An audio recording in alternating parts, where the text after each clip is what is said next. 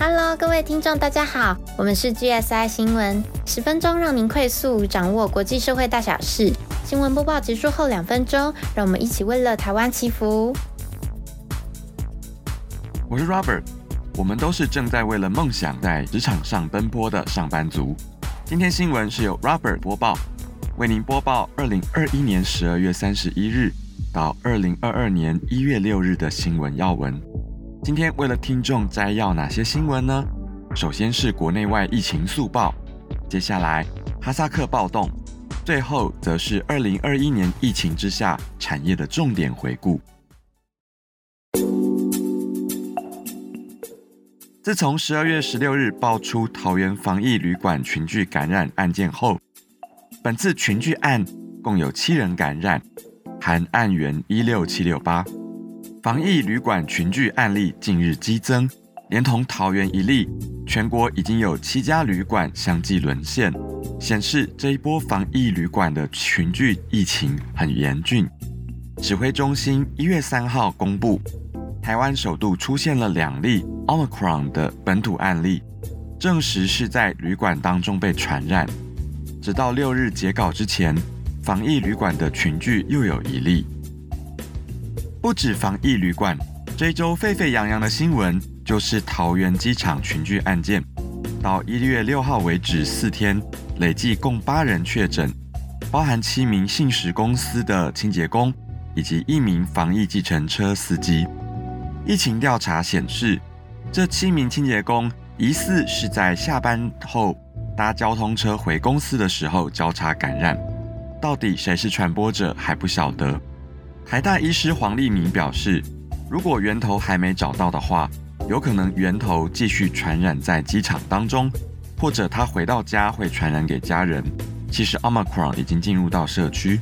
对此，指挥官陈时中一月六号回应，目前 Omicron 变异株是已经进入到本土，确诊者的足迹如下：歌友会、家乐福、大润发、黄昏市场、中华电信、面包店、麻将馆以及客运站等。其中有一位确诊，连续五天参加跨年的活动，去歌友会唱歌，需框列裁剪的就有多达八百位以上。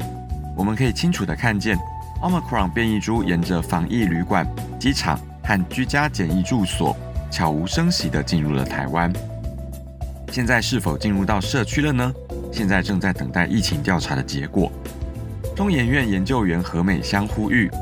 指挥中心应该让所有第一线防疫人员在接种两剂的疫苗满三个月后，尽速施打第三剂疫苗。一月五号，阿中部长接受媒体采访时说：“严峻考验刚开始，但没有要提升防疫警戒到第三级，呼吁民众速打疫苗。本周将会讨论第三剂疫苗施打的间隔是不是要缩短。世界的疫情如何呢？”单看一月六号单日新增确诊人数的话，美国人居第一高，有六十四万。事实上，美国一月三号的时候有超过一百万例，不仅刷新了疫情爆发以来的记录，单日破百万的确诊记录也是全球首见。第二高是法国三十三万，三四名是英国、意大利十九万上下，第五名西班牙十三万多，第六名阿根廷九万多。直到第二十九名确诊人数才来到一万以下，其中法国政府表示，确诊人数未来几天将会以超音速继续飙升。澳洲疫情飙升很快，自从首例 Omicron 在澳洲出现以来，单日确诊数已经激增五十倍。亚洲当中最高的是印度九万多，越南、菲律宾都一万多，位居第二、第三高。韩国四千多，日本两千多。日本是在一月五号疫情爆发，突破两千例。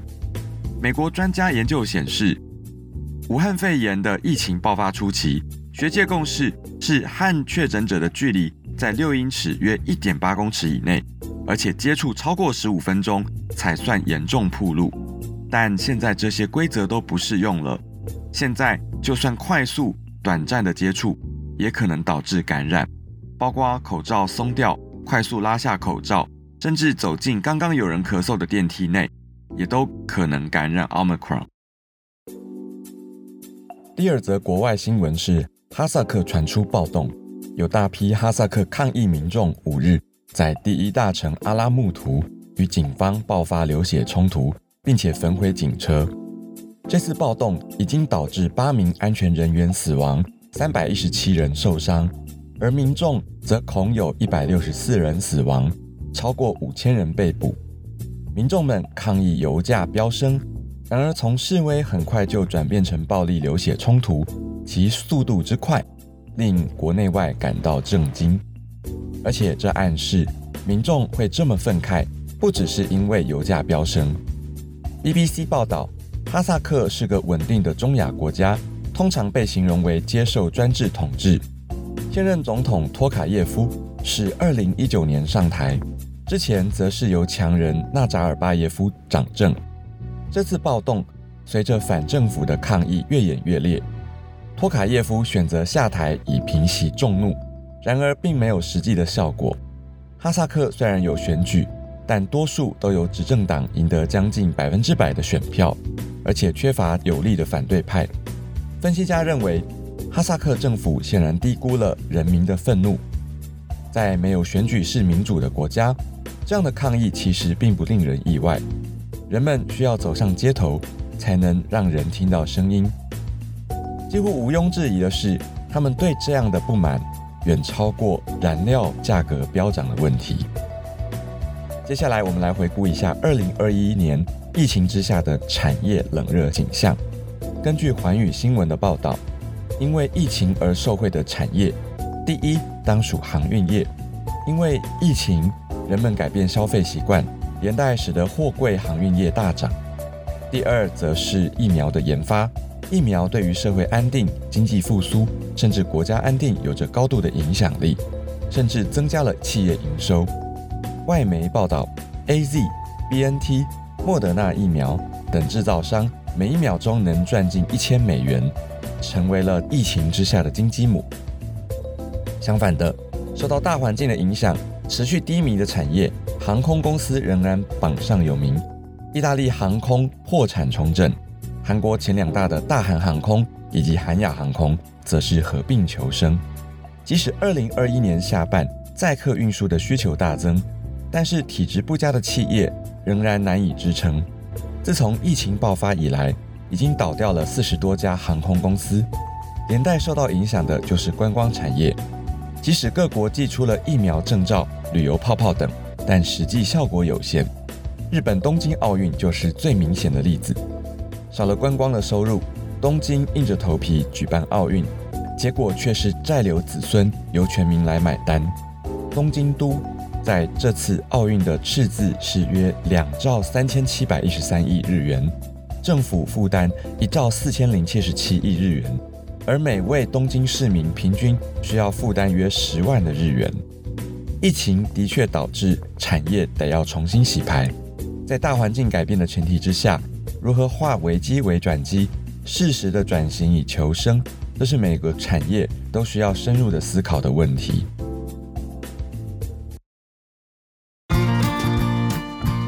好的，我们今天新闻播报到此。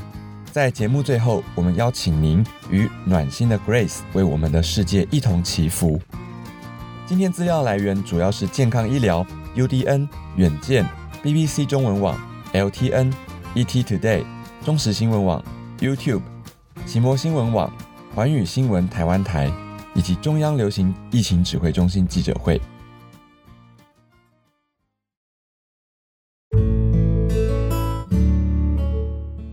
神，感谢您让我们透过祷告，内心得到很多的力量。本周 Omicron 台湾出现本土确诊案例，这变种病毒感染力非常高，再加上台湾疫情稳定有一段时间了，大家对于防疫的意识变松散，希望每个人能再一次哦提起精神，该遵守的防疫措施，戴口罩、勤洗手、接种疫苗等能够落实。也希望能完全阻断 Omicron 的传染途径，让疫情造成的伤害降到最低。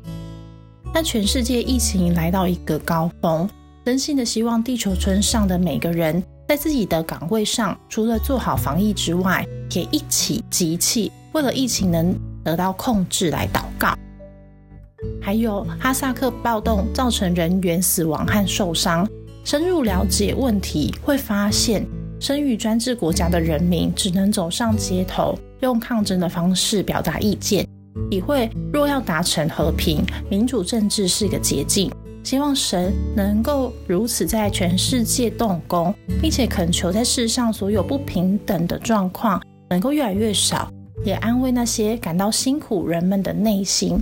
感谢神保守我们，祷告是以奉得圣主的名。